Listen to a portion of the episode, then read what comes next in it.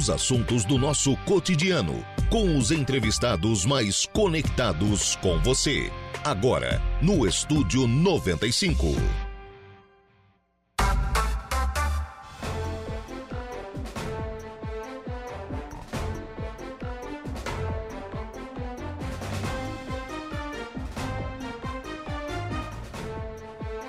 Muito bem, agora são 10 horas e 26 minutos.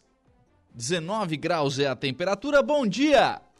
Estamos começando o programa na manhã desta segunda-feira aqui na programação da Rádio Araranguá. Muito obrigado pelo carinho da sua companhia, muito obrigado pela sua audiência, já de forma antecipada. Muito obrigado também pela sua participação, você que nos acompanha em FM 95,5 aí no rádio do seu carro, da sua casa, do seu local de trabalho, onde você estiver sempre acompanhando a programação aqui da Rádio Araranguá. Você também nos acompanha através dos, das nossas demais plataformas. Hoje, o mundo hoje é moderno, né? O mundo hoje é digital, então estamos em várias plataformas. Você acompanha a nossa programação ao vivo em qualquer lugar do mundo pelo www.radioararanguá.com.br, além de ficar sempre muito bem informado sobre tudo aquilo que acontece em toda a nossa região lá no nosso portal. Também à sua disposição nosso canal do YouTube, estamos ao vivo em áudio e vídeo, assim como também pelo facebook.com/radioararanguá nas duas plataformas, em áudio e vídeo, também contando com a sua participação, além, é claro, de contar com a sua participação também pelo nosso WhatsApp, que é o 98808-4667. 8808-4667, esse é o WhatsApp da Rádio Araranguá, adiciona aí os seus contatos e participe de toda a nossa programação. Programa que tem os trabalhos técnicos de Kevin Vitor. São 10 horas e 28 minutos. A gente já começa o programa na manhã desta segunda-feira, recebendo aqui nos nossos estúdios o comandante do Corpo de Bombeiros Militar aqui de Araranguá, o Major Jorge Borges. Bom dia, tudo bem? Bom dia, Lucas. Bom dia, ouvintes. Primeiro, antes até de a gente entrar na, na pauta de fato, parabenizar a equipe do, do Corpo de Bombeiros. Hoje pela manhã eu estava vindo para a rádio, já teve acionamento de manhã de um, acho que um acidente com bicicleta aqui na, na rótula do Banco do Brasil. O pessoal já estava cedo ali, né? Sim, sim, é normal, né, Lucas? Na ida do trabalho, saída do trabalho meio-dia. É A normal ter um vê, pro- né? é, exato, é, pro- é normal ter um problema com bicicleta, motocicleta. Então são os horários que a gente sabe que vai é dificilmente vai ter passar horário sem o chamado. Uhum. É, e aí é, é é aquela coisa, talvez não, não seja aquela grande ocorrência que para o mundo e tal, mas é o dia a dia, né? Exato, é que as ocorrências que às vezes as pessoas só imaginam que ah, não deu acidente grave, então não teve nada, mas muito pelo contrário. As, ah, o normal Alguém se machucou, É, né? o normal é ter 10, 15 chamados por dia. Nem todos, nem- exato, nem todos são graves, mas nós temos, né? 15 chamadas por dia? Sim, sim, dividido entre caminhão e ambulância, é a média que varia entre 10 e 15. Uhum. Às vezes chega a 18, 19, às vezes fica um pouquinho menos, mas E a ambulância, claro, bem mais acionada, né? é, a ambulância é o carro-chefe, né? Vamos dizer que do atendimento emergencial, acreditamos que 60, 70% seja atendimento da ambulância. Uhum. É, é a, é a referência, né? Exato. Precisou, o 93 tá ali, né? Exatamente. 24 horas por dia, todos É. os dias do ano. Teve algum problema, enfim, acaba fazendo o acionamento. E aí, nessa, né, para fazer esse atendimento, né, para conseguir prestar esse serviço, precisa de equipamento, né? Precisa de, a gente falou aqui da, da ambulância, de, né? Exato. Porque foi o que a gente viu agora pela manhã, mas especialmente na, na nossa região, na, durante a temporada de verão, a gente tem as operações veraneio, né? São talvez a maior operação, né, do, do Corpo de Bombeiros. É. E também precisa equipar esse, hoje em dia esse, é, essa guarnição para que ela possa prestar esse atendimento. Nesse sentido, vocês receberam alguns equipamentos novos. Isso, a Operação Veraneio é a maior operação do Corpo de Bombeiros, né? Ela acontece todos os anos, na temporada de verão. E praticamente quando nós acabamos uma temporada, já começamos o planejamento da próxima. Então, nós já estamos trabalhando na próxima temporada, organizando, verificando aquilo que a gente vai precisar, aquilo que nós temos que substituir, aquilo que nós temos que melhorar. E dessa vez nós recebemos um, um investimento do Estado, né? Essa aqui- aquisição veio do governo do Estado, veio do, do Corpo de Bombeiros, né? Que foi um jet ski novo e um quadriciclo novo. Então, são equipamentos que a gente estava conversando agora há pouco, né? Eu sou da geração quando nós tínhamos um jet ski para a MESC todo. Nós recebemos o pri- Saia daqui para ir lá no. quando nós recebemos o primeiro jet ski foi uma alegria. E hoje, eh, através da, da melhora do serviço, da, de toda uma evolução, né? Hoje nós temos então um jet ski para cada praia, Temos uhum. jet ski reserva caso uh, quebre, que acontece, né? Porque sempre usa... É máquina, né? É máquina, a gente sempre usa de um, de um jeito um pouquinho mais anormal, porque uhum. tem que ser rápido, tem que ser ágil, né? Então, normalmente quebra também. Então, é uma evolução que chegou e chegou para nós também. Um jet ski e um quadriciclo. E um quadriciclo. Vão ficar onde? Esses quadriciclos, o quadriciclo e o jet ski, eles ficarão a, em Araranguá, né? Uhum. Agora, a definição em qual praia, a gente vai estudar ainda qual é a melhor possibilidade de, de nós utilizarmos, né? Uh, geralmente, como a Aranaguá, nós cuidamos de duas praias, né? Que é o Morro dos Conventos e Arroio do Silva. Provavelmente serão divididos entre essas duas praias, né? Uhum. E com essa possibilidade de um novo jet ski, que aconteceu? Nós conseguimos mandar um outro reserva para a região de Sombrio e Passo de Torres. Então, ah, então lá fica um reserva exato. também. Então hoje nós temos um reserva para Aranaguá e também já temos um reserva para Passo de Torres e, e Sombrio. Deixa eu ver se eu entendi, talvez eu tenha entendido até errado, mas quando o senhor falou Araranguá, engloba aqui Araranguá e Arroio. Morro, morro a, e Arroio. A Operação Veraneio, sim. Morro e Arroio. Isso. Aí lá Sombrio cuida de gaivota, gaivota passo e Passo Torres. Exatamente, isso aí mesmo. Uhum, então uhum. faz essa, essa divisão. Então, quando Araranguá não necessariamente no Morro dos Conventos. Pode isso. ficar no, no Arroio do Silva. Isso mesmo. Também. O que, que ainda, o que, que ainda precisa? Uh, Lucas, uh, é uma melhoria que tem que ser constante, né? A gente sempre pensa, uhum. ah, bombeiro, ah, é caminhão, é ambulância, é o jet ski, é uma lancha, mas não é só isso. É, tem todo aquele tipo de material que nós usamos no dia a dia, só que, como a gente falou de ocorrência, que não é uhum. ocorrência de vulto, não chama atenção, às vezes passa desapercebido. Mas, por exemplo, a operação veraneio, binóculo, é necessário? É necessário. Né? Uhum. Então, nós temos que estar tá comprando. Mas isso não é comprar todo ano? Todo ano. Todo ano a gente tem que repor material. Porque quebra, Sim. maresia, Sim. né? Temos, às vezes, problema de furto, nos postos guarda-vida, né? Puxa. A gente deixa a noite lá e e vai lá tem vandalismo, como aconteceu na semana passada, né? Tivemos um posto incendiado lá na Praia do Pescador. Uhum. Né? Então, o vandalismo, infelizmente, ataca todo mundo e ninguém fica imune disso, né? Então, temos os flutuadores, né? É, a boia. É, aquele flutuador, que, é, aquele que parece um, a gente chama de boia, né? Aquele, parece uma, para nós parece uma, uma, uma salsicha gigante, é. né? Nós chamamos de flutuador, né? E, infelizmente, esses materiais não são baratos, né? Uhum. E por se tratar de material de bombeiro, às vezes nós temos similar no mercado, mas é para uso, vamos dizer, recreacional. Civil. Do, civil, né? Para mim lá com a minha... É, brincar exato. com a minha família e tal. Quando nós falamos, então, de um material certificado para bombeiro, ah, o preço dobra, triplica.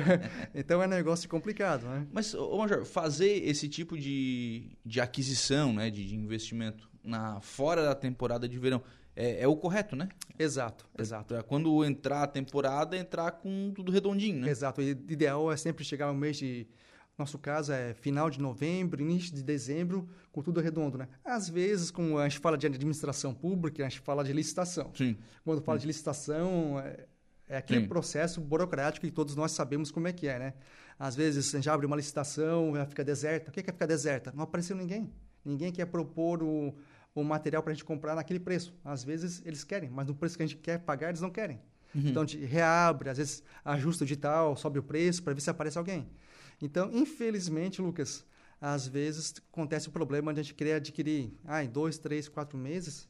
Às vezes passa seis meses, um ano e não consegue adquirir porque problemas de preço. licitação, e preço e fornecimento. Às vezes a gente acha até um material, mas quem fornece, ó, está em falta de material, a gente não consegue oferecer no prazo que vocês querem. Aconteceu recentemente no estado, né? Nós queríamos comprar ambulâncias e não conseguimos comprar ambulância porque não tinha ambulância, a empresa não tinha ambulância para entregar. Uhum. Não tinha o furgão para fazer a transformação. Uhum. E aí fica é, deficitário o serviço. Isso, exatamente. Uhum. Infelizmente. Aguardando é... ali a aquisição da, da ambulância. Isso, né? Tem que esperar o melhor momento para refazer a licitação para conseguir adquirir aquilo que a gente quer comprar, né? Uhum. Esse é o problema. Mas aqui nas nossas praias, qual é a mais carente desse tipo de, de investimento? Uh, normalmente, uh, o município, sempre o município menor reflete, o quartel men reflete no quartel menor. Uhum. Quando reflete um quartel menor, nós sabemos que é, é proporcional. A arrecadação vai ser proporcional. Então, uhum. na, na, nossa região, hoje nosso, vamos dizer, o nosso elo mais fraco seria o Passo de Torres, porque é uma cidade é menor. menor, então a arrecadação é menor. Então a capacidade de investimento deles também é menor. Então eles dependem mais da, de Sombrio. Ah, Passo de Torres não consigo comprar? Ah, Sombrio, que faz parte do pelotão, tem como me ajudar? Uhum. Sombrio ajuda. A ah, Sombrio não conseguiu ajudar, vem para Aranguá. a gente tenta ajudar, né?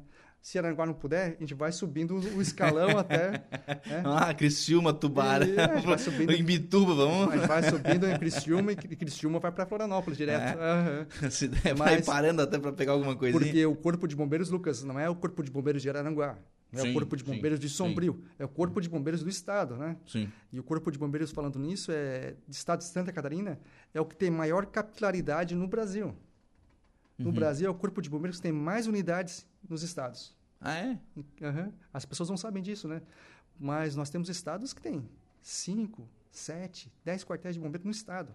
Nós, Mas não dá, né? Exato, nós já passamos de 140 unidades. Quando eu entrei no Corpo de Bombeiros 25 anos atrás, vamos chutar um pouquinho para alto, nós tínhamos 40. Não tinha isso, vamos chutar para 40. Hoje nós temos mais de 140. Uhum. Então, é uma evolução também, aconteceu também na capilaridade. Então, como a gente conhece a MESC, Abriu sim, Araranguá, sim. demorou, abrir, demorou. Depois veio a MESC aqui na veio região. Araranguá, depois Araranguá Sombrio. Sombrio. Depois veio Turvo, uh, Passo de Torres. E agora já estamos trabalhando, uh, cogitando um quartel em Praia Grande. Um quartel em Praia Grande. Um quartel em Praia Grande, exato. Uhum. Existe, é, óbvio, né? Existem atendimentos mais especializados, né? Sim. É, vamos lá, tem um bombeiro que ele é... não é que ele não faça outros atendimentos, né? Mas ele é mais especializado. Os daqui, obviamente, é Operação Veraneio, né? Isso. Tem que ser o... Carro-chefe. Carro-chefe, né? Mas, obviamente, vai ter... Você vai pegar, por exemplo, a, uma região mais serrana, você vai pegar talvez alguém que tenha mais especialidade em fazer algum tipo de busca. Isso, né? exato. Sim. É, Praia Grande vai precisar disso agora com essa questão dos balões? Praia, Praia Grande vai ser um, um, quartel que quem trabalhar lá vai ter que ter uma capacidade específica, vamos dizer, um pouquinho acima da média, né? Porque uhum. todos os bombeiros são formados da mesma forma. Sim. Só que depois de ele fazer o curso de formação... Vai se capacitando, normal, Ele né? vai se capacitando, exato. Ah, eu quero aprender mais sobre altura, vai lá fazer um curso de altura. Quero aprender mais sobre socorro pré-hospitalar, ele faz um curso específico para isso, né? Então, tem como se capacitar. Até para corte de árvore, nós temos uhum. um curso específico, né? Então, quem for trabalhar realmente na, na Praia Grande vai ter que ser um profissional vocacionado. Né? Uhum. Porque lá nós temos problemas com altura, né? nós temos os, os, os balões, né? né? temos os balões, então tem problemas também de acidentes com balões, temos também enxurrada, né? Sim, Como tivemos é. recentemente, é. né? É raro, mas acontece, né? Então, é raro, mas acontece sempre, como o, acontece o, muito. O aquele, né? é raro, mas acontece muito. É. Então, tem que realmente ter, ser um profissional vocacionado, porque ele vai ser um quartel de primeiro, primeira resposta, né? Uhum. Então ele vai ter que resolver, tentar resolver pelo menos. É né? aquela coisa, né? Não é o quart... não vai ser o quartel que vai ser o que vai ter todos os serviços, né? Mas Exato. Aquele primeiro, Isso. o primeiro atendimento tem que chegar, pelo né? Me... Exatamente. Pelo menos para chegar lá, tentar resolver e se não se não conseguir resolver, saber o que, que ele tem que precisar, né? Quem ele tem que chamar. Vou uhum. precisar de mais gente, mais material, mais viatura para a gente poder dar o apoio corretamente. Sim. Nesse sentido, Major, é, eu sei que tem uma, uma conversa já bastante antiga, porque se vamos lá, a gente vai tendo mais vai tendo a companhia e vai tendo os, os aquartelamentos, né? Isso. É, começa a se fazer mais necessária a evolução do, da nossa companhia para um batalhão? Lucas, é, eu acredito que essa evolução é necessária. Né? É uma evolução necessária porque até o quarto batalhão, que é o, quarto, o batalhão que nós pertencemos, é o batalhão de Criciúma, né? Então, aumentando o número de quartéis, fica difícil gerenciar, né? Então, a gente tem que trazer o comando mais para próximo, né? Então, é uma necessidade. Uh, um dia vai acontecer, com certeza. Não sei se vai ser esse ano, ano que vem, mas eu acredito no futuro próximo nós teremos um batalhão para a MESC. Então, o que acontece com isso? Nós não seremos mais uh, subordinados a Criciúma, uhum. a REC a MESC terá um batalhão que será o responsável da MESC. Terá uma autonomia maior. É, exatamente. Em vez de nós, Araranguá, falar com Criciúma primeiro, não. Araranguá vai falar diretamente com o comandante da região. Então, ele vai encurtar o caminho até chegar em Florianópolis. Uhum. Então, acho que isso aí é uma coisa que vai acontecer no futuro próximo, né? Uh, assim como hoje nós temos para a Polícia Militar, temos um Sim. batalhão para a MESC, Sim. nós temos para a Polícia Civil, temos uma delegacia regional, né? Então, acho que no futuro próximo nós teremos essa, essa condição de termos uma, um batalhão na MESC. Porque é uma necessidade também, né?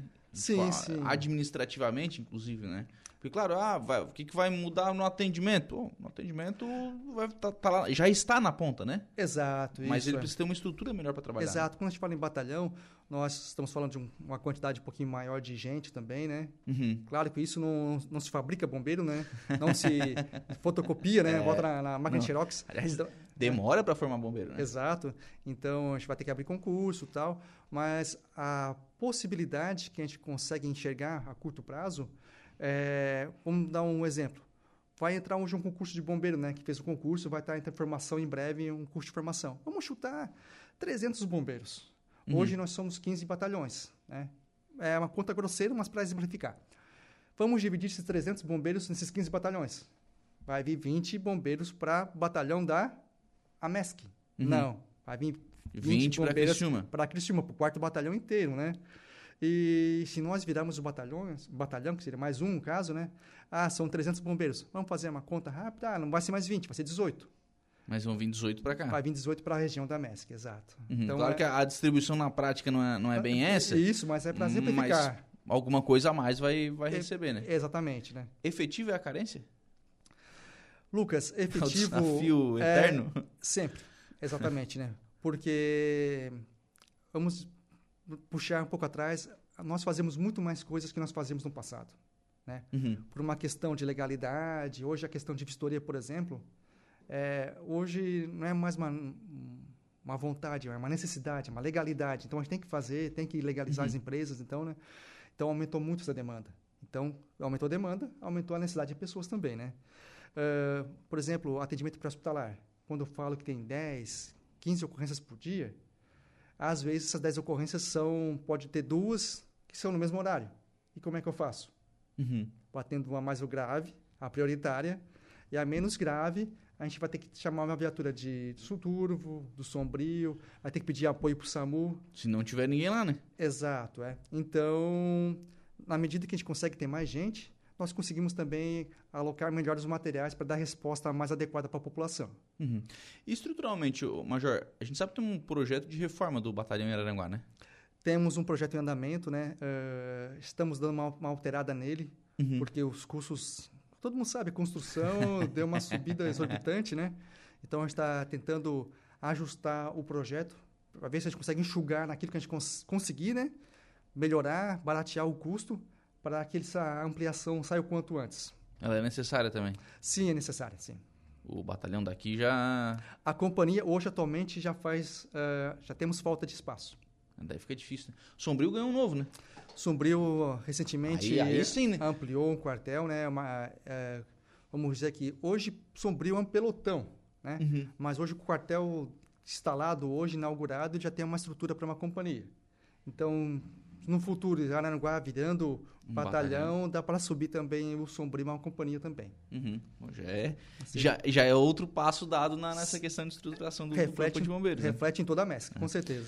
Bom dia a todos, um excelente trabalho na nossa região da MESC, uh, Borges, no Batalhão de Araranguá e região, grande amigo, sucesso sempre na missão, que Deus abençoe a todos, todos os militares, abraço. É, Subtenente Albino, Nosso colega, É. meu colega de profissão, né? Aprendi muito com ele quando, quando entrei no Corpo de Bombeiros. legal. É, Major so ah, Araceli Soares, aliás. Bom dia, Major, espero que seja em seus planos um posto de salva-vidas na Praia do Arpoador, Balneário Rui do Silva. Está no planejamento, mas é planejamento e execução, infelizmente, às vezes nem tudo se encaixa perfeitamente, né? Uhum. Ano passado, por exemplo, nós tivemos falta de guarda-vidas, né? Então não tinha como botar a gente lá. Esperamos que esse ano, nos cursos de formação que nós teremos em breve, nós conseguiríamos, vamos ter formar mais guarda-vidas para poder dar ampliada nesse serviço, né? Uhum. Porque o problema que acontece no centro do, do, Balneário Rui do Silva também acontece na Arpoador, acontece no Maracujá, então todo mundo merece segurança, né? Uhum. E aí até chegar no, o tempo de resposta chegar no arpoador Exato. pode ser fatal, né? Exatamente. Para nós do Corpo de Bombeiros, Polícia Militar, o tempo de resposta é um quesito essencial. É, aí, claro. E seria o ideal, né? Uhum. Exatamente. Ter posto de salva-vida em todas as praias, né? Perfeito, isso mesmo. Seria o sonho, não é fácil também, né? É difícil, mas tem que trabalhar para isso. Como é que tá a questão dos, dos postos salva-vidas? Porque tem agora essas propostas de containers, né? Sim, sim. Nós temos o no planejamento desse ano já está acontecendo, né? Nós estamos transformando três contêineres marítimos, né? Que é o container bruto, e estamos trabalhando nisso para fazer nove postos novos de container. Uhum. Então, esperamos que lá no mês de novembro, dezembro, já nós já tenhamos mais postos para substituir aqueles danificados, porque infelizmente Sim. são maresia, né? Sim. Danifica, né? Substituir os danificados e também já temos a estrutura para ampliar também a cobertura de serviço. Uhum. Aí fica esse container é melhor, né? Ele atende melhor, né? Ele traz mais segurança, né? Essa questão do vandalismo, ele impede, né? Uhum. Dificulta, porque... E coloca e tira também. Exato, a gente consegue né? deslocar. Então, a gente consegue ter um espaço maior, consegue fazer banheiro, porque às vezes o guarda-viga fica lá durante o dia e precisa, né? Almoçar, ah. precisa tomar água, precisa ir ao banheiro. E... É normal, né? Normal, exato, como todo mundo precisa, né? Então, isso possibilita essa, essa melhoria do serviço. Guilherme Santos, um abraço para você, meu amigo Lucas, e para o nosso comandante. É, o nosso Guilherme é nosso amigo de longa data. Tá lá também é. nos, nos acompanhando. Major, obrigado pela participação aqui no programa. Um abraço. Obrigado, Lucas. 10 horas e 47 minutos. Vou fazer um intervalo. A gente volta já. Estamos apresentando Estúdio 95.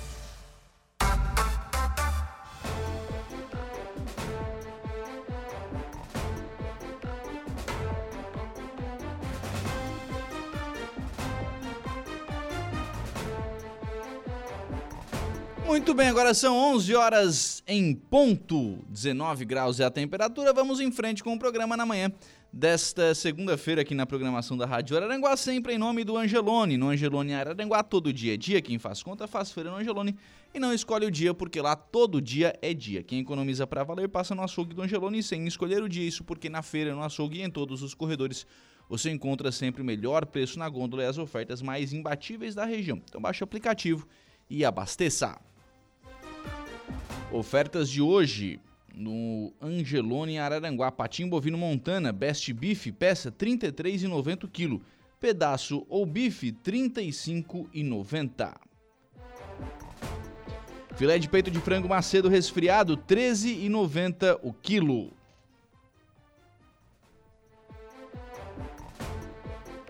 E ainda cebola, beterraba ou abobrinha italiana 3,39 são ofertas do Angelone Araranguá.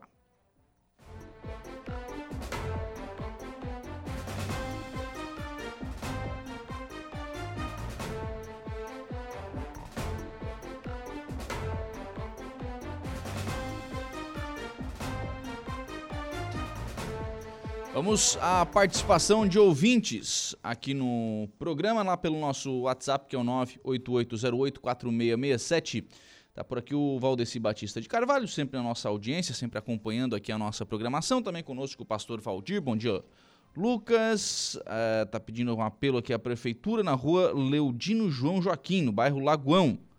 Tem duas casas abandonadas que estão penhoradas pela Caixa Econômica só que ninguém limpa. Minha residência está sendo invadida por ratos e mosquitos da dengue e cobras e aranhas. Já foi protocolado na prefeitura para limpeza, mas já faz 30 dias até agora nada. Eu pago meus impostos. Por que tem que passar por isso?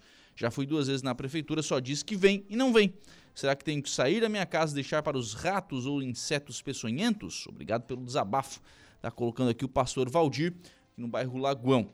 Essa é uma situação, né? A questão de limpeza dos terrenos baldios, né? Ou dos terrenos que não são limpos, né? É um problema recorrente da cidade. A prefeitura já anunciou uma licitação para contratação, mas eu repito. O procedimento burocrático, e ele é legal, ele ainda é uma exigência legal, ele ainda é muito demorado. Você ainda tem que notificar o proprietário, o proprietário tem que ir lá pra, dar um prazo para ele limpar, para depois poder a prefeitura autorizar a limpeza. Isso ainda demora muito. Os 30 dias né, que o pastor Valdir está reclamando aí é, é, por aí. Acho que se não, se não me falha a memória, são 45 dias. Quer dizer, ou mais 15 ainda, né? Esperando para que isso possa acontecer. É complicado, porque o vizinho não tem nada a ver com isso. O vizinho que mantém o seu pátio limpo, enfim, esse não tem nada, nada a ver com esse tipo de problema. 11 horas e 4 minutos, mas nós vamos em frente com o programa e conversando agora com o deputado estadual José Milton Schaeffer, que está na linha conosco, para falarmos sobre a criação da Frente Parlamentar em Defesa da Saúde.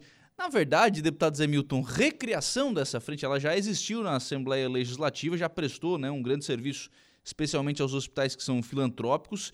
E agora, nessa semana, a perspectiva de ser criada novamente esta frente parlamentar. Deputado, bom dia. Bom dia, bom dia, Lucas. Bom dia a todos os amigos aí que nos ouvem pela Rádio Araranguá. É exatamente, é uma reinstalação da frente, agora com novos deputados estaduais eleitos, né? de criar um grupo de trabalho aqui é, em prol dos hospitais filantrópicos da nossa região e também da saúde do cidadão catarinense. Então, é um, um grupo aí de próximo a 20 deputados estaduais que farão parte dessa frente. É, ela tem já um trabalho prestado bastante relevante é, na saúde catarinense, mas que a gente pretende seguir agora com mais experiência, trabalhando também em conjunto aí com as entidades representativas desses hospitais para fortalecer cada vez mais essa rede filantrópica. Deputado, é, qual é o desafio de agora? Porque, na, se, se, me bem, se bem me lembro, né, na, quando essa frente ela existiu, o senhor trabalhou muito na questão de repasses para hospitais filantrópicos que prestam né, boa parte do atendimento do SUS. Qual é o foco de agora dessa frente parlamentar? Olha, o foco agora, ele, ele busca, é, primeiro, rever aí alguns procedimentos dentro da própria política hospitalar, criar caminhos, né? Nós precisamos melhorar aqui a série histórica de Santa Catarina é, com relação ao Ministério da Saúde. É, nós tivemos fazendo o estudo e descobrimos que Santa Catarina recebe menos recursos por cidadão catarinense do governo federal do que outros estados, como Paraná, São Paulo, por exemplo, na questão per capita. Pretendemos é, discutir esse assunto, ver quais caminhos têm que ser feitos para que tenhamos também, pelo menos, condições iguais, né? com os demais estados. E a ideia é, é solidificar um caminho de debate na área das cirurgias eletivas para que elas possam avançar numa velocidade maior, atendendo o cidadão. E, obviamente, que defender, nós temos alguns desafios agora, por exemplo, com o teto da enfermagem. A grande maioria dos nossos hospitais vai passar por uma situação financeira bastante delicada e nós precisamos com que o Ministério da Saúde, o próprio governo estadual, é, crie uma nova política de remuneração dos serviços hospitalares. Hoje, Lucas, é, os hospitais filantrópicos são aqueles que realizam procedimentos, um, um parto ou uma cirurgia, pelo valor menor né, do que um hospital público ou do que uma própria organização social. Uhum. Então, a gente precisa que haja um reajuste para que eles possam fazer frente às novas despesas e, com isso, melhorar o atendimento do cidadão. Então, a ideia é também discutir aí é, uma remuneração mais justa dos procedimentos hospitalares. Quer dizer, o, o, já é mais barato, né? E ainda assim o governo cria novos serviços ou novos pagamentos, como é o caso do, é, do piso da, da enfermagem, e não repassa o recurso. O errado não é criar o piso da enfermagem, o errado é não passar o recurso, né? É, que tem que olhar pelo lado. Tem, tem procedimento médico que faz 20 anos que não é reajustado. Então, hoje ele é apenas simbólico. O hospital acaba ganhando recurso, o hospital filantrópico lá, um uhum. religioso, ele ganha dinheiro numa, numa cirurgia particular para ajudar a custear uma outra cirurgia é, pelo SUS. E isso, isso não é justo, né? Porque o cidadão normal é pagador de imposto.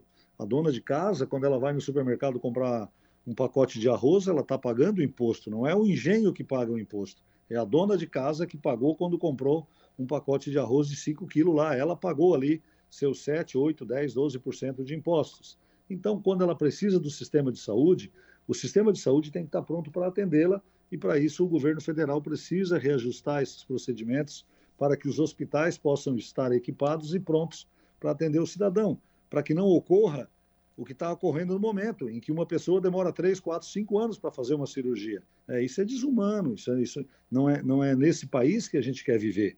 Uhum. Né? Então, por isso que à frente nós queremos discutir esses assuntos a nível de Florianópolis, mas levar essa pauta também para o Ministério da Saúde. Por outro lado, deputado, a gente tem um governo né, do, do Estado iniciando o seu mandato, né, no seu primeiro ano de mandato, e, inegavelmente, né, um dos, uh, um dos, uma das áreas que mais tem recebido investimentos tem sido exatamente a questão da saúde, exatamente nesse enfrentamento né, das cirurgias uh, eletivas. O resultado disso tem de fato sido um bom atendimento? Tem de fato feito a fila andar? Não, sem, sem dúvida, né? É inegável a, a força política do próprio governador, uma questão pessoal do governador Jorginho Mello, no sentido de fazer a fila andar. A fila não está andando na velocidade que nós todos gostaríamos, do deputado Zé Milton, do governador Jorginho e da própria secretária Carmen, por razões como essa que eu falei, do valor uhum. dos procedimentos e também por falta de estrutura, porque a maioria dos hospitais, eles mantêm uma estrutura mínima nessa área das cirurgias Porque se, se fizer cirurgia demais, eles acabam falindo, né? Uhum. Em função da diferença de preço, de custo. Então, o governador conseguiu acelerar, é, mas todos os meses, 5, 6, 7, 8 mil pessoas entram na fila também das cirurgias aqui em Santa Catarina. A pessoa ficou doente, teve um desgaste no joelho, um outro problema lá, um, que precisa fazer uma cirurgia. Então, você faz uma cirurgia, tira um da fila, mas acaba entrando outro. Então, nós temos que acelerar num ritmo maior. Mas é, nós temos que reconhecer o esforço do atual governo, da secretária Carme. Ela está criando caminhos, abrindo portas, viabilizando né, caminhos para que as cirurgias aconteçam e estão acontecendo numa velocidade maior. Não na velocidade que eles gostariam, porque também tem outros, outras questões envolvidas, entre essas que eu já falei, é, tem outros, outros procedimentos, né, leitos de UTI e outras coisas que acabam ficando ocupado, a falta de equipe em alguns hospitais, porque acabaram é, desativando as equipes aí durante a pandemia. Então tem muito caminho a ser feito ainda, mas eu acredito que se continuar com essa prioridade, se o governo do estado colocar ainda mais recursos e utilizar toda a estrutura dos hospitais filantrópicos, ele vai dar volta nessa questão da cirurgia. Talvez uhum. não no prazo programado, mas um pouco mais à frente. A fila está andando, sim, a fila está andando. A gente gostaria que fosse mais rápido ainda. Mas eu acredito na vontade política, na, no, no, trabalho da atual secretária e toda a sua equipe. Né? Ainda tive conversando com a Andresa Ribeiro Dias eh, na último final de semana, durante a inauguração da Secretaria e da Unidade de Atendimento à Saúde lá no Arroio do Silva. As uhum. coisas estão acontecendo, inclusive também no Vale do Araranguá. Mas a gente vai precisar de mais recursos, de mais estruturas. E eu entendo que se o governo investir em hospitais filantrópicos, na estrutura que eles têm, ele vai fazer mais cirurgias por um custo mais barato. O senhor coloca uma frase, deputado, na, nessa sua resposta, que, que na verdade já, já, era o motivo da próxima pergunta, de, né, de qualquer forma, que é a questão do é, se manter esta prioridade na, na saúde. É, o governo iniciou né, com, essa, com essa proposta de trabalhar essa questão das cirurgias eletivas, né, de reduzir essa, essa fila, se fala em zerar a fila de cirurgias eletivas. É, mas é óbvio que para isso tem feito um esforço bastante grande, inclusive financeiro, né? Para manter essa, essa grande operação né, no, no estado de Santa Catarina.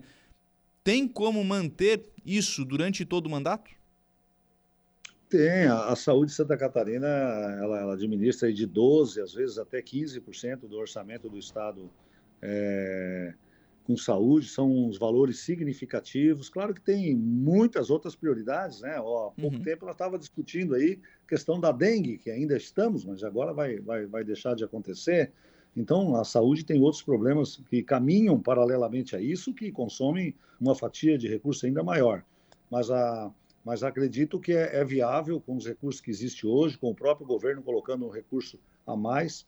E eu acredito muito utilizando aí a rede hospitalar já existente, é, potencializando ela, é, é seja bem mais fácil. Agora, a gente obviamente que precisa modernizar cada vez mais a gestão estadual da Secretaria de Saúde, pela complexidade que é. Não é fácil. Você trabalha numa secretaria em que tem que cuidar de diversos é, tipos de doenças, de procedimentos hospitalares. Né?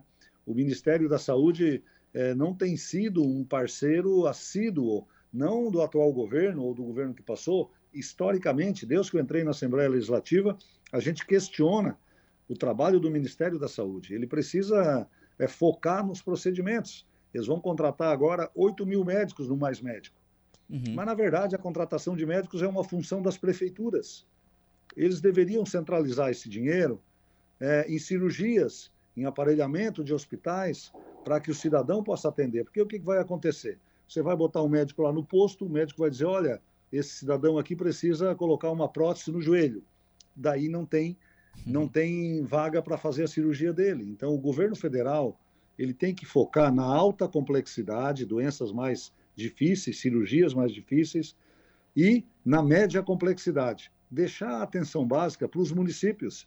As nossas prefeituras estão dando um banho em gestão de saúde básica, todas elas do Vale do Araranguá, aqui de Criciúma também, e o governo federal é que está devendo, não reajusta a tabela do SUS, atrasa repasses, e a alta complexidade, pessoas aguardam por cirurgias por três, quatro anos e quando poderiam fazer isso mais rápido. Agora vão contratar 8 mil médicos. Mas com esse recurso deveria, ter, deveria estar sendo empregado para fazer cirurgia, porque a, as prefeituras têm feito o papel delas muito bem feito é, no atendimento da saúde básica. Não adianta o médico do posto de saúde diagnosticar uma necessidade de uma cirurgia se depois o hospital não vai conseguir fazer. Então, acho que é, é uma questão de priorizar, focar melhor. Não vou dizer contratar 50, 100 médicos para colocar em algum lugar isolado, numa aldeia uhum. ou coisas assim, mas os municípios brasileiros estão preparados né, com os recursos que têm hoje para a, a atenção à saúde básica. O que os municípios brasileiros precisam é que o governo federal faça a sua parte na alta complexidade. É... E aí as coisas vão andar bem para o cidadão. É que está tudo invertido, né, deputado? O governo federal está contratando um médico que é responsabilidade do, do município. O município está comprando serviço, muitos serviços, né, exames, procedimentos, enfim, que são do Estado, porque é, o Estado às vezes não dá conta da, da fila, o município acaba com, contratando que também não é a sua é. responsabilidade. E aí o Estado também acaba fazendo coisas que são do, do município, que são do, do governo federal, porque é, é uma inversão to totalmente das responsabilidades, né? Quer dizer, eu não faço aquilo que eu não faço aquilo que é minha obrigação, mas eu vou lá te ajudar porque talvez seja politicamente mais bonitinho eu dizer que estou repassando é. um recurso para uma prefeitura. Perfeito, é isso aí. Você, é, é, a questão que eu estou colocando é essa: é, cada um tem que cumprir o seu papel bem feito e o cidadão é o mesmo, né? Aquela dona de casa que eu falei do que comprou o arroz, ela, ela mora numa cidade, mora num estado e num país se cada um fazer a sua parte, a dona de casa, quando ela precisar de um atendimento, ela vai ter um atendimento de qualidade, vai fazer os exames, vai fazer a consulta pelo município, vai ser encaminhada pelo Estado, que, que, que vai receber uma parcela de recursos do governo federal, que vai ter um hospital apto, preparado para atender ela na hora que ela precisar. É isso que nós precisamos. Quem está doente, quem precisa de saúde, tem pressa. Não dá para esperar, né? Uhum. Ah, quem precisa de saúde tem pressa. E só que cada instituição, o sistema SUS é, é algo é algo muito bom. Nunca podemos criticar o SUS, a gente tem que melhorar uhum. ele. Mas se cada um tem que fazer o seu papel, aí as coisas vão, vão acontecer de maneira efetiva, né? Então, eu vejo que é, eu estou usando essa questão dos mais médicos, que estão querendo contratar de novo Sim. como uma bandeira política, e eu, eu, mas que deveria ser focado no reajuste da tabela dos procedimentos hospitalares para que a fila de atendimento pudesse andar e o cidadão ser atendido com mais qualidade. A contratação desses profissionais na, nos postos de saúde o, as prefeituras podem fazer com muito mais competência do que o governo federal. É. O problema é que o, o, secretário de, da prefeitura, o secretário de saúde da, da prefeitura, ele é muito mais é, cobrado pelo cidadão né, do que o ministro, né? Até, até o deputado é mais cobrado do que o ministro. Né? O ministro, quando é que vai vir um ministro aqui de novo? E agora no mandato passado veio em Sombrio. Quando é que vai vir de novo o ministro da Saúde aqui? É, quando é que as pessoas vão poder cobrar dele de novo aqui? Vai demorar, né? Exata, exatamente. É, quem sabe do, do, do, problema do cidadão é quem mora na cidade. E o Ministério tem que tratar do macro, né, da estrutura uhum. macro e, e da, na área da saúde. Eu acho que tá, tem faltado é isso. Né? planejamento macro, igualitário entre os estados, é, e, e, com acompanhamento de indicadores. Né? Se um estado está tá atrasando, está criando uma fila, tem que ir lá ver qual é o problema, resolver aquilo. Acho que o Ministério da Saúde tem que atacar, através de indicadores, essas questões do planejamento macro, e ao invés de entrar em situações menores aí, que os municípios, por estarem mais perto do cidadão, resolvem com mais competência. Basta ter apoio e recurso. Deputado, mudando um pouquinho de assunto, é, universidade gratuita, vota essa semana? Olha, queremos votar até o dia 5 de julho. A ideia é votar a, mais tardar dia 5, dia 10 de julho, para que o nosso estudante possa ser beneficiado já a partir de agosto com mais bolsa de estudo. Essa é a ideia. Uhum. Qual é o posicionamento do senhor com relação ao projeto? Olha, eu acho que o projeto está bem elaborado, ele coloca mais recursos na universidade privada também, hoje elas ganham 10, vão passar a ganhar 20, e coloca mais recursos nas universidades comunitárias, é, que são da comunidade. Né? As, as comunidades têm que entrar para dentro das universidades também nas gestões. As, as, universidades comunitárias, ao receber esse aporte, também têm que se abrir um pouco mais para a sociedade, deixar a sociedade entender melhor todo o mecanismo.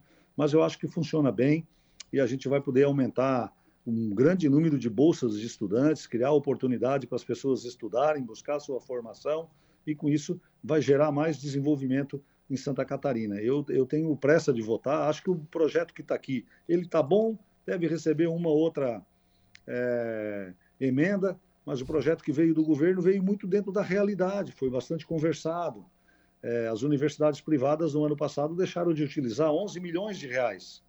Agora a gente vai colocar mais dinheiro ali, então eles têm que ir gastando as coisas aos poucos, né, com 20%, daqui a um tempo pode aumentar também. E as universidades comunitárias têm um número maior de estudantes matriculados, por isso um volume maior disso. Então, é, acredito que, que o projeto está bem desenhado, e agora é uma questão da gente votar ele o mais rápido possível para poder criar esse benefício que vai ser um grande ganho aí para quem quer fazer educação universitária, seja o curso que for de pedagogia, medicina, de engenharia a direito, todos terão acesso levando em consideração a sua situação socioeconômica. O senhor falou em uma ou outra emenda, foram mais de 100 que foram apresentadas pelos, pelos parlamentares, deputado. É, bom, se todas forem aprovadas, não é o mesmo projeto, né? Não, obviamente, que se todas forem aprovadas, deve sair daqui um projeto totalmente chinês, né? Ninguém vai entender nada.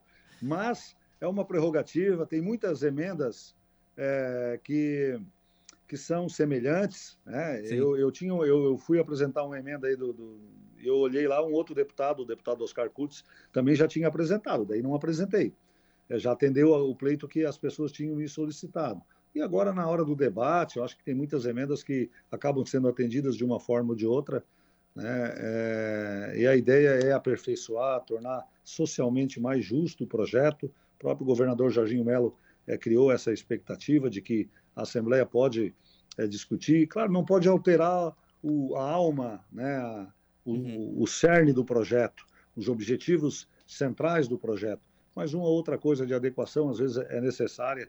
É, é, um, é um projeto que nós recebemos aqui no meu gabinete mais de 200 pessoas ao longo desses últimos 60 dias.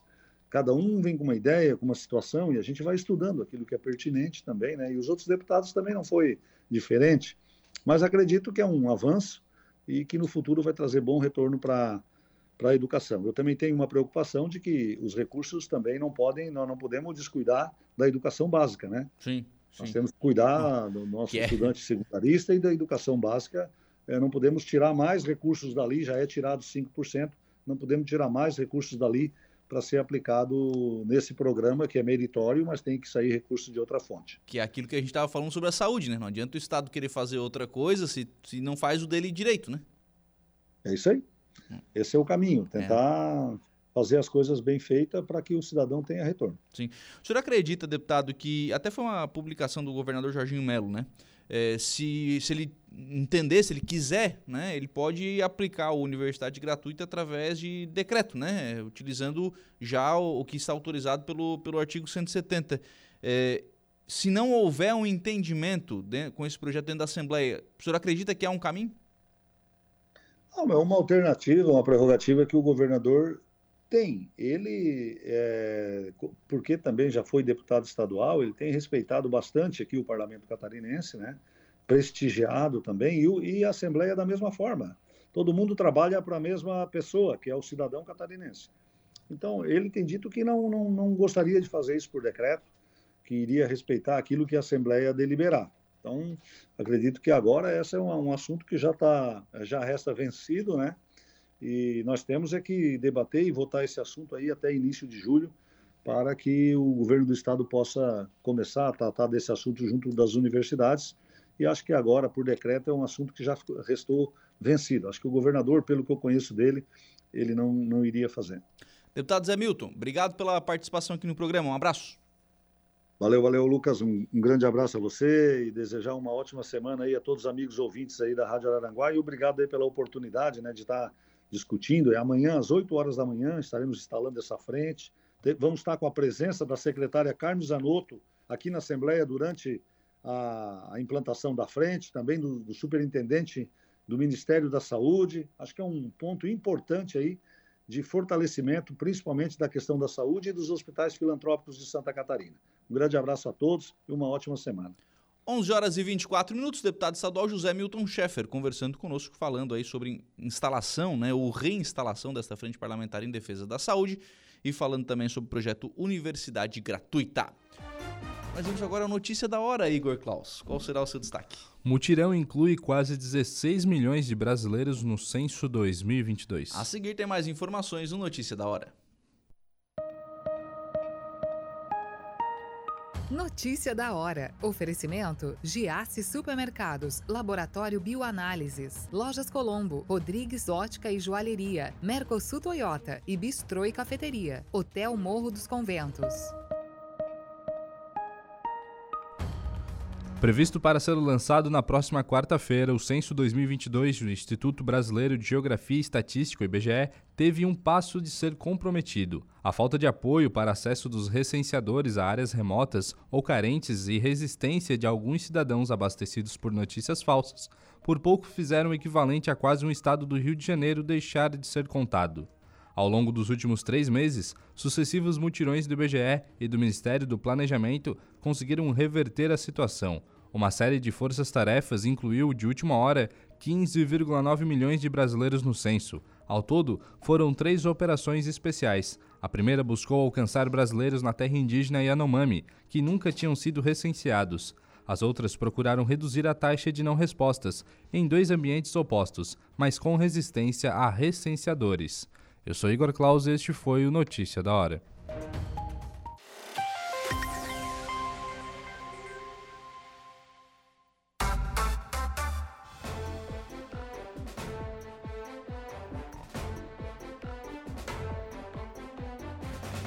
Muito bem, são 11 horas e 42 minutos, 22 graus é a temperatura. Vamos em frente com o programa na manhã desta segunda-feira aqui na programação da Rádio Araranguá. Mandar um abraço aqui para o Adelor que está conosco. É, lá no, no, WhatsApp da Rádio Araranguá. Né? Lá pelo nosso Facebook, a Sandra da Silva, bom dia, Lucas. Também a Adela Borges, bom dia. Michel Cardoso, bom dia, Lucas. A rodovia municipal Carlos Cardoso, já fiz um pedido de lombadas ou faixa elevada, pois muitos acidentes já foram é, registrados nesse trajeto. O vereador Samuel Nunes já fez a. Não, ai, que já tem um erro. Já fez a licitação. Ah, ah ele fez a indicação tá? Há mais de um mês e até agora nada. Peço ajuda da Rádio Aranguá para bater nessa tecla mais. Obrigado. Tá colocando aqui o Michel Becker sobre este pedido de é, lombada ou de travessia elevada aqui no bairro Lagoão. É, eu conheço o problema, né? Acho que de fato existe ali uma necessidade, né? De, de alguma forma de fazer com que as pessoas andem mais devagar, porque o pessoal pisa, viu, cara? Ali na Carlos Cardoso o pessoal acelera. Né? Então tem que fazer alguma coisa para evitar com que acidentes mais graves aconteçam. Mas ali já tem duas lombadas muito próximas uma da outra, diga-se de passagem. Aí tem uma questão aqui que eu preciso esclarecer. Né? O Michel está colocando isso, pedido. É, é, vou falar sobre isso até para não ficar mal entendido. Tá?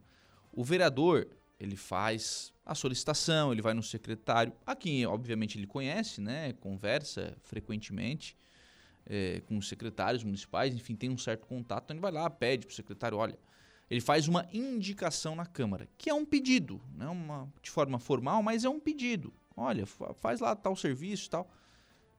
Ele não pode fazer uma licitação, ele não pode né? Ele não tem autonomia para obrigar a fazer. Deixa deixar isso claro, né? Porque às vezes tem vereador, também não estou dizendo que é o caso do Samuca, mas tem vereador às vezes que sai dizendo, não, que vou fazer, que não. Não, pera lá, campeãozinho. Não é assim que funciona, tá? Não é assim que funciona. Tem que passar por esta autonomia aí do, da, do poder executivo, né? Nesse caso, da Secretaria de Obras do, do município. Mas de fato tem que dar uma olhadinha aí na, na, Carlos Cardoso, né? Tem que dar uma, uma revisada aí na, na Carlos Cardoso, ver se as lombadas estão nos locais adequados, se precisa de mais, se precisa de menos. Departamento de Trânsito, né? Pode dar uma olhadinha, fazer um estudo aí mais completo, né? Na, na Carlos Cardoso, ali no bairro Lagoão. João Pereira, bom dia. Queria parabenizar o prefeito pela estrada aqui da Geral da Volta Curta, mas também perguntar por que a coleta de lixo é cobrada e não é recolhida. Já foi falado com o Zé Pura, já foi falado com a Frânio, já fui conversar bastante. É, esse problema não é resolvido. O que acontece, a gente paga e não é recolhido. Tá reclamando aqui o João Pereira sobre coleta de lixo aqui na Volta Curta. Você é pago, né, gente? Vamos lá, né? Você é pago, tem que, tem que fazer o serviço. Fazer o convite a você, iniciou ontem, dentro da programação da festa em honra a São Cristóvão, lá no bairro Cidade Alta, iniciou ontem a programação de missa nas empresas. Ontem a celebração né, das é, 19 horas foi realizada na Igreja Matriz, com a abertura da semana na Missa das Empresas, então foi apresentada toda a programação para esta semana. E hoje, às 19h30, acontece missa na empresa Transdoraci, ali no bairro Cidade Alta. Transdoraci fica aqui na marginal da BR-101, pertinho da Foralto. Né? Passa um pouquinho da Foralto ali na, na marginal da BR-101, você vai chegar na Transdoraci, já tem montado lá as tendas, enfim, a pessoa já está preparando aí para receber a missa em honra a São Cristóvão dentro da programação da 44ª Festa em honra a São Cristóvão. 11h46, vamos fazer um intervalo. A gente volta com informação de polícia com o Jairo Silva.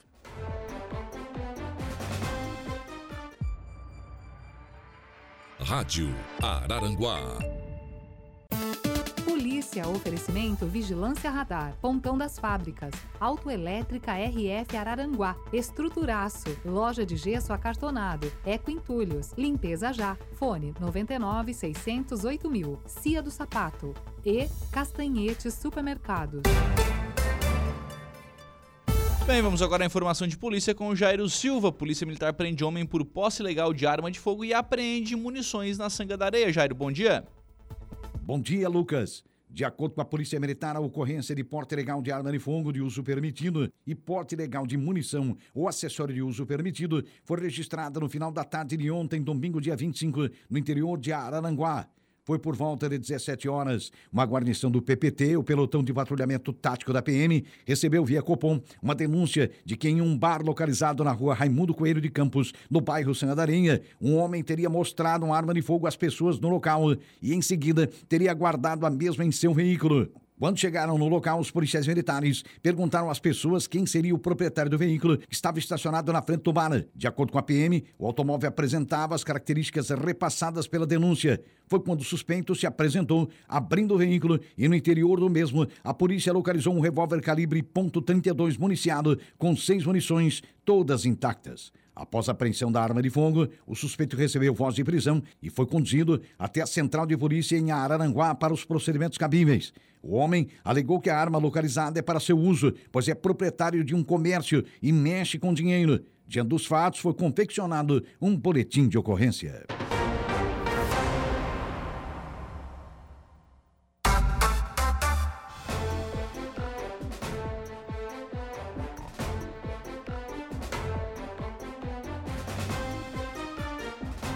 Meio de quatro minutos, assim nós fechamos o programa na manhã desta segunda-feira, agradecendo sempre por aqui o carinho da sua companhia, da sua audiência, da sua participação.